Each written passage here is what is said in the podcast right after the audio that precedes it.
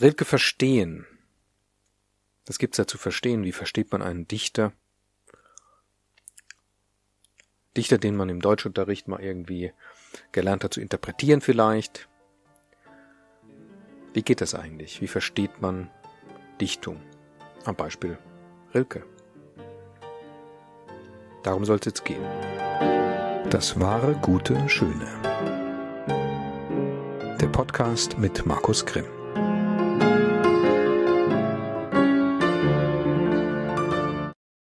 Herzlich willkommen, liebe Freundinnen und Freunde des wahren, guten, schönen. Rilke gilt als einer, vor allen Dingen der spätere Rilke, bedeutendsten Lyriker deutscher Sprache, aber auch des, als einer der schwierigsten, der rätselhaftesten. Und tatsächlich ist es so, dass gerade seine späteren Werke, seine Duineser Elegien zum Beispiel, voller rätselhafter Passagen stecken. Rilke verstehen. Wie kann man das verstehen? Wie kann man überhaupt Dichtung verstehen? Es gibt ähm, solche und solche Dichtung. Es gibt Dichtung, die auf den ersten Blick leicht zugänglich ist oder leichter zugänglich ist und es gibt rätselhafte Dichtung. Rätselhaftere Dichtung, der späte Hölderlin etwa, der ja bekanntlich dann psychisch erkrankt ist, man weiß es ja bis auf den heutigen Tag nicht wirklich, was es war, ist auch schwer, so retrospektiv eine Diagnose zu stellen. Geistige Umnachtung und sowas äh, haben das dann die Zeitgenossen genannt. Äh, von denen gibt's wirklich sehr viele rätselhafte Dinge, was über den äh, künstlerischen Wert im Übrigen überhaupt nichts aussagt, ja. Was man eigentlich erst spät gemerkt hat, dass äh, auch solche Dinge einen künstlerischen Wert haben. Es gibt leichter zugängliche Sachen. Was Dichtung aber immer auszeichnet, ähm, zumindest wenn es jetzt keine ganz moderne Dichtung ist, also keine Dichtung, die letzten Endes die Formen der Dichtung äh, anfängt, in Frage zu stellen, mit den Formen zu spielen und anfängt sie zu zertrümmern, sie zu zertrümmern, so wie etwa im Dadaismus. Also wenn es keine solche Dichtung ist, dann ähm, hat Dichtung immer irgendwas zu tun mit Empfindung. Ähm, betrachten wir uns mal vielleicht kurz äh, Goethe, Wanderers Nachtlied, was ja sehr bekannt ist, kennst du sicher auch. Über allen Gipfeln ist Ruhe, in allen Wipfeln spürest du kaum einen Hauch. Die Vögelein schweigen im Walde. Warte nur, balde ruhest du auch. Ja, die Vögelein schweigen bei mir hier nicht im Walde. Jetzt muss man das Fenster zu klappen kurz. So. Ja, vielleicht ist es auch schade eigentlich, aber ich lasse es jetzt mal so. Ja. Wie versteht man so ein Gedicht? Verstehen ist natürlich immer ein, äh, ein, heikler Begriff. Es geht jetzt ja nicht darum, irgendwas intellektuell zu verstehen oder begreifen. So, was mache ich mit so einem Gedicht? Und das Gedicht hat ja einen sehr hohen Bildwert. Es ist ja ein Bild im Grunde genommen. Über allen Gipfeln ist Ruhe, in allen Wipfeln spürest du. Wobei mit Bild jetzt nicht einfach nur was Optisches gemeint ist. Vielleicht würde man besser von einer Imagination sprechen weil es imaginativ ist, also im Grunde steckt natürlich auch das Wort Bild dahinter, äh, Imago, Bild, lateinisch, aber Imagination umfasst vielleicht ein bisschen mehr, umfasst alles, was so sinnlich vorstellbar ist, also im Grunde Vorstellung. Dazu gehört das, was man sehen kann, es gehört, was man hören kann, riechen, schmecken, alles, was so sinnlich ist und was auch stimmungsmäßiges ist. Also wir haben eine Stimmung, über allen Gipfeln ist Ruhe und so weiter. Und es entsteht, wenn ich mir das anhöre und mich darauf einlasse, ein Bild, und wenn ich das Bild nun in mir entstehen lasse und auf mich wirken lasse, in mir wirken lasse, dann habe ich das Gedicht im Grunde genommen verstanden. Das wäre, was ich unter Verstehen jetzt hier meine. Ich meine damit also nicht interpretieren oder sowas, ja, sondern innerlich gewissermaßen ergreifen, damit anfangen zu leben oder es in mir leben zu lassen, äh, mich mit ihm verbinden, gedanklich, aber eben vor allen Dingen auch empfindungsmäßig mit dem Herzen verbinden. So, also ich habe es dann im Grunde ganz körperlich, ganzheitlich verstanden. Ja, so. Jetzt ist es natürlich so, dass, und das gilt für jedes Gedicht, jeden Text, das gilt im Grunde genommen für jedes Kunstwerk vermutlich. Ich vermute sogar sehr stark, es gilt für die ganze Welt, für alles. Ja. Das erste ist, es entsteht ein Bild in mir, eine Imagination entsteht in mir, die anfängt in mir rege zu werden. Ähm, jetzt kann ich aber natürlich diese, diese Fährte weiter verfolgen. Ich kann dieses, was da nun rege wird in mir, kann ich genauer betrachten. Ich kann es abtasten. Ich kann mich noch weiter hinein fühlen. Ähm, ich kann es in mir kultivieren. Ich kann es in mir zur Entfaltung bringen lassen.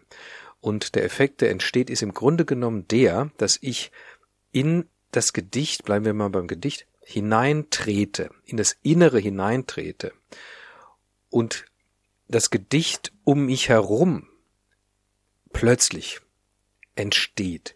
Ich also aus dem, aus der, aus dem Herzen des Gedichts heraus gewissermaßen das Gedicht, das mich nun umgibt, betrachte.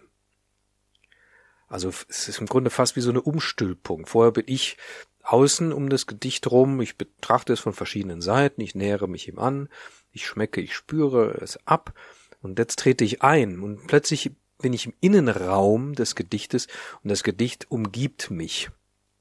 So. Und ähm, auf die Art und Weise verbinde ich mich natürlich immer tiefer mit einem Gedicht, immer inniger, mir gehen neue Facetten auf von einem Gedicht, ähm, Einzelheiten, neue Richtungen, ähm, es entstehen plötzlich Impulse, es entstehen Gedanken, etwas Neues kann in mir entstehen, äh, was vorher nicht da war, was auch nicht dann auf das Gedicht nur reduzierbar ist. Es gibt dann im Grunde genommen so einen Effekt wie so eine so ein Zusammenleben mit einem Gedicht. Das gilt, wie gesagt, für ganz schön viel. Wir bleiben jetzt mal beim Gedicht. Ganz schön viel, eben, ich denke, eigentlich alle Phänomene, die es so gibt. Ich glaube, das ist eine Herangehensweise an Phänomene, die wir mehr kultivieren sollten, die zukunftsträchtig ist, dass wir versuchen, die Phänomene erst äußerlich abzuspüren, abzutasten, zu betrachten. Nicht rational, sondern mit dem Herzen, und dann hineintreten und dann von innen das Ganze betrachten. Also uns ins Herz der Dinge hineinsetzen, gewissermaßen.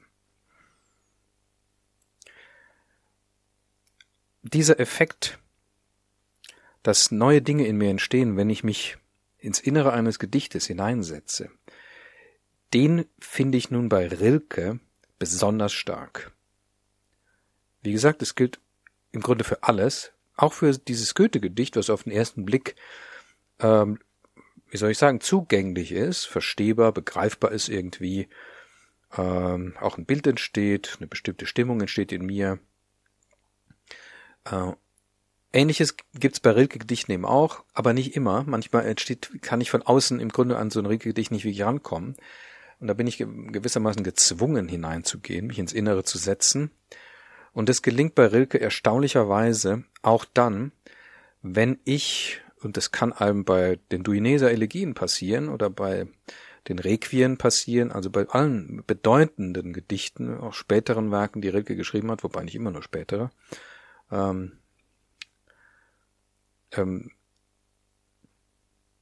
dass man von außen im Grunde Dinge nicht versteht, dass sie von außen rätselhaft bleiben dass man manchmal einfache einfach die Satzkonstruktion nicht richtig versteht. Trotzdem muss man versuchen, hineinzu, sich hineinzusetzen ins Innere des Gedichtes. Und dann entsteht was. Und bei Rilke ist es nun so, dass oft, so kenne ich es jedenfalls, gerade bei Rilke eben, der Effekt eintritt, dass einem irgendwas komplett Neues aufgeht. Also dass dieser Perspektivenwechsel, dieses von außen nach innen gehen, dass das bei Rilke ähm, grundstürzende Wirkung haben kann, also wirklich Effekte haben kann, dass man, dass man so Erleuchtungs- oder Befreiungsmomente verspürt, dass einem plötzlich die Augen aufgehen über irgendetwas oder vielleicht würde man besser sogar sagen, dass einem das Herz aufgeht über irgendetwas, was man gar nicht benennen kann, wo man aber merkt, empfindet, hier ist gerade was geschehen. Irgendeine Weitung, hier ist eine, eine Weitung auf eine Wahrheit hin. Hier ist was war schön und gut. Ohne dass man es genau begründen kann, warum eigentlich und was, was es damit nun auf sich habe.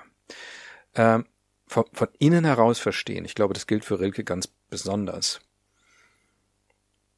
Das hängt, glaube ich, zusammen mit Rilkes Fähigkeit, tatsächlich die Dinge auch so wahrzunehmen. Ähm, das ist irgendwie keine, kein literarisches Verfahren, was Rilke angewandt hat, sondern ich glaube, Rilke hat die Dinge so wahrgenommen. Von innen heraus, gewissermaßen. Ja. Ähm, ja. Ein schönes Beispiel, um es konkret zu machen, ist das bekannte Gedicht Der Panther von Rilke, eines seiner sogenannten Ding-Gedichte aus der Pariser Zeit. Rilke war zu der Zeit in engem Kontakt, er war auch sogar Assistent von Rodin, dem Bildhauer, von dem er sehr viel gelernt hat, bezüglich dessen, was Aufgabe eines Künstlers sein kann, nämlich die Dinge zu benennen. So sagt er später in den Elegien ist oft davon die Rede, dass es unsere Aufgabe sei, als Menschen und wahrscheinlich dann die des Dichters im Besonderen, ähm, die Dinge zu sagen, sagen, also im Worte gewissermaßen zu gestalten. Und das äh, tut er nun in seinen Dinggedichten. Dinggedichte sind im Grunde ein Versuch, Skulpturen zu schaffen in Worten, so wie Rodin es eben im Material macht, in, im Stein oder in der Bronze macht. Hören wir uns den Panther mal an. Der Panther im Jardin des Plantes, Paris. Sein Blick ist vom Vorübergehen der Stäbe so müd geworden, dass er nichts mehr hält. Ihm ist, als ob es tausend Stäbe gäbe und hinter tausend Stäben keine Welt. Der weiche Gang geschmeidig starker Schritte, der sich im allerkleinsten Kreise dreht, ist wie ein Tanz von Kraft um eine Mitte, in der betäubt ein großer Wille steht. Nur manchmal schiebt der Vorhang der Pupille sich lautlos auf, dann geht ein Bild hinein, geht durch der Glieder angespannte Stille und hört im Herzen auf zu sein.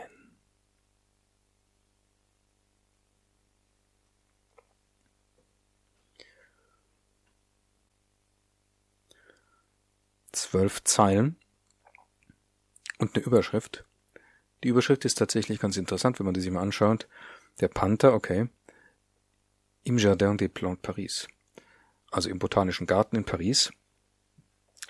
Da war der nämlich, der Panther. Ja. Da hat Rilke den gesehen. Es handelt sich also um einen real existierenden, wirklichen Panther, den Rilke von Angesicht gesehen hat und der da in einem Käfig war, im Botanischen Garten, zur Belustigung, zum Amüsement, äh, um das staunende Interesse des Publikums zu wecken. In einem sehr kleinen Käfig, ganz offensichtlich. Es gibt auch Fotos tatsächlich äh, von diesem Panther, mutmaßlich von diesem Panther, der wahrscheinlich auch eine Pantherin war und ähm, eine gefleckte Pantherin vermutlich, ja. Aber das nur nebenbei. Also es gab diesen Panther. Das ist schon mal interessant zu sehen und zu wissen. Ähm, es gibt also dieses Ding, ja, in Wirklichkeit. Ähm, noch vielleicht eine Anmerkung zu dem Wort Ding, Dinggedichte. Ja, ähm, so in Rilkes Verständnis ähm, sind auch Menschen Dinge. Dinge heißt nicht, dass sie neutral sind, also neutral sind oder so, irgendwie, also nicht so Sachen einfach, sondern Dinge sind Gegenstände, die mir, dem Betrachter gegenüberstehen, die ich nun betrachten kann und versuchen kann zu begreifen, zu umrunden, abzufühlen und so weiter. Also im Grunde genommen ähm, ist nur das dann mit Ding gemeint. Alles, was zum, zum Gegenstand meiner meiner Einfühlung, meiner Betrachtung, meines Verstehenwollens, meines Gestaltenwollens werden kann. Also der Panther, der real existiert, der da ist, und Rilke sitzt nun davor, kann man sich vorstellen, und lässt den Panther auf sich wirken. Eine Frage, die man ja grundsätzlich hat bei Gedichten, ist ja so eine ungefähr, also man lernt in der Schule ja irgendwie Gedichte interpretieren und so weiter, ja. Äh, irgendwann entsteht in einem zwangsläufig die Frage, das, was man da jetzt so interpretiert, okay, das klingt dann irgendwie vielleicht ganz toll und super und so weiter. Interessant, erhellend. Aber irgendwann fragt man sich, ja, Moment, aber habe ich das jetzt nicht da rein interpretiert? Also die Frage des Reininterpretierens, äh, habe ich das rein interpretiert jetzt nur oder ist es da oder äh, rausinterpretiert oder kommt da was oder interpretiere ich das jetzt raus oder was, ja? Äh, das, das ist eine wichtige Frage, die muss man sich stellen, ja. Weil man sollte auf jeden Fall vermeiden, irgendwas irgendwo rein zu interpretieren. Ja. Ich glaube, man kann genau das vermeiden, indem man sich ins Innere des Gedichtes hineinsetzt. Ähm, die Frage, die sich da stellt, die mit dem Reininterpretieren, ist natürlich eine, die man in diesem Falle, wenn man weiß, den Panther gab es wirklich, natürlich auch Rilke stellt. Man kann Rilke die Frage stellen, lieber Rilke, das ist schön und gut, aber stellst, interpretierst du da nicht was in den Panther, der da vor dir in dem Käfig rumläuft, irgendwas rein? Ist es nicht nur irgendein Vorgang, der in dir selber stattfindet?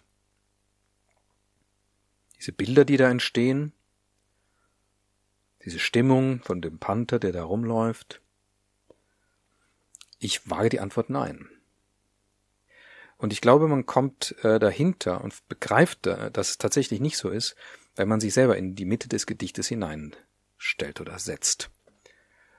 Ich glaube, dann wird man merken, dass Rilke genauso vorgegangen ist, indem er sich in den Panther hineingesetzt hat, in die Mitte des Panthers hinein, ins Herz des Panthers hinein, und von hier aus schreibt er das Gedicht. Von hier aus fängt der Panther um ihn herum gewissermaßen an zu leben, sich zu bewegen. Diese ganze, das, das Gedicht besteht ja viel oder es kommt relativ viel Bewegung drin vor. Der Panther, der also da hin und her läuft hinter den Stäben, der sich, äh, der sich wie in einem winzig kleinen Tanz herumdreht um sich selber und dann bleibt er auch stehen, dann geht er weiter und so. Also dieses rhythmische Bewegen, diese ganz, dieses ganze Bewegtsein des Panthers, ich glaube, das ist was, was Rilke in sich oder um sich erfahren hat, womit er mitgegangen ist, ähm, um den Panther von innen her zu ergreifen, gewissermaßen.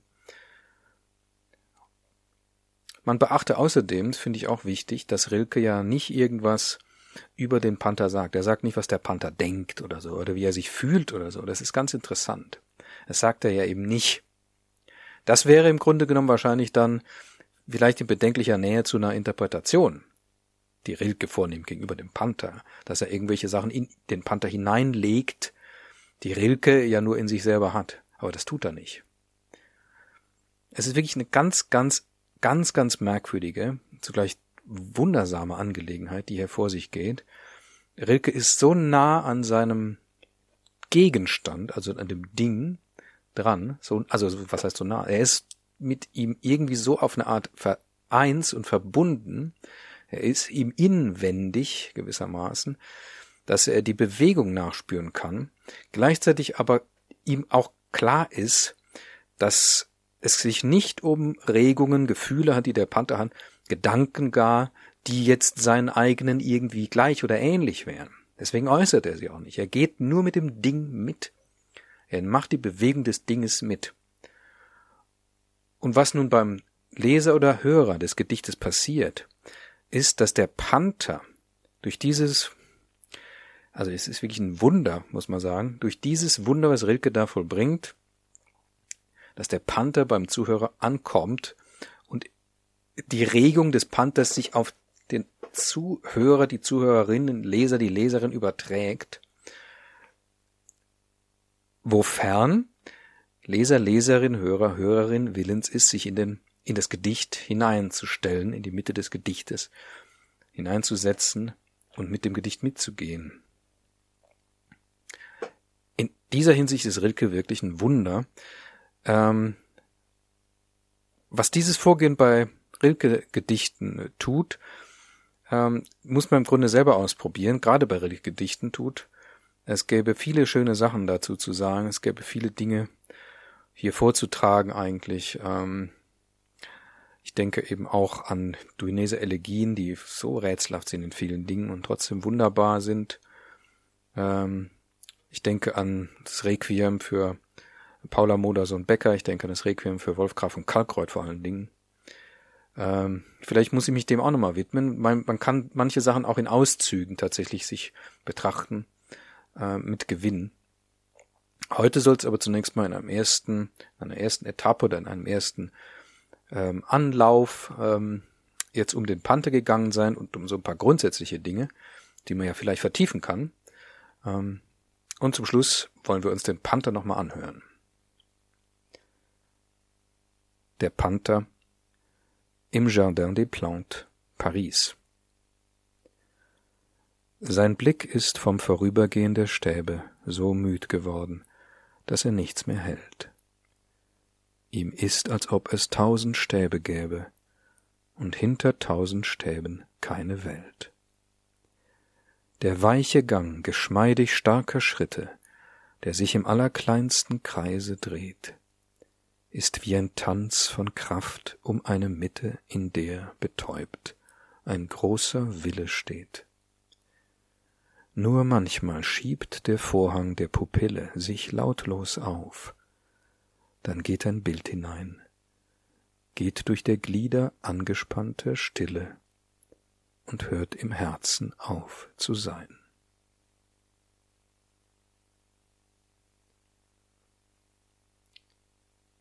Liebe Freundinnen und Freunde des wahren Guten Schönen, danke fürs Zuhören. Ihr könnt den Podcast abonnieren. Ihr könnt ihn unterstützen auf meiner Steady HQ Seite. Und jetzt wünsche ich euch noch einen schönen Tag und tschüss.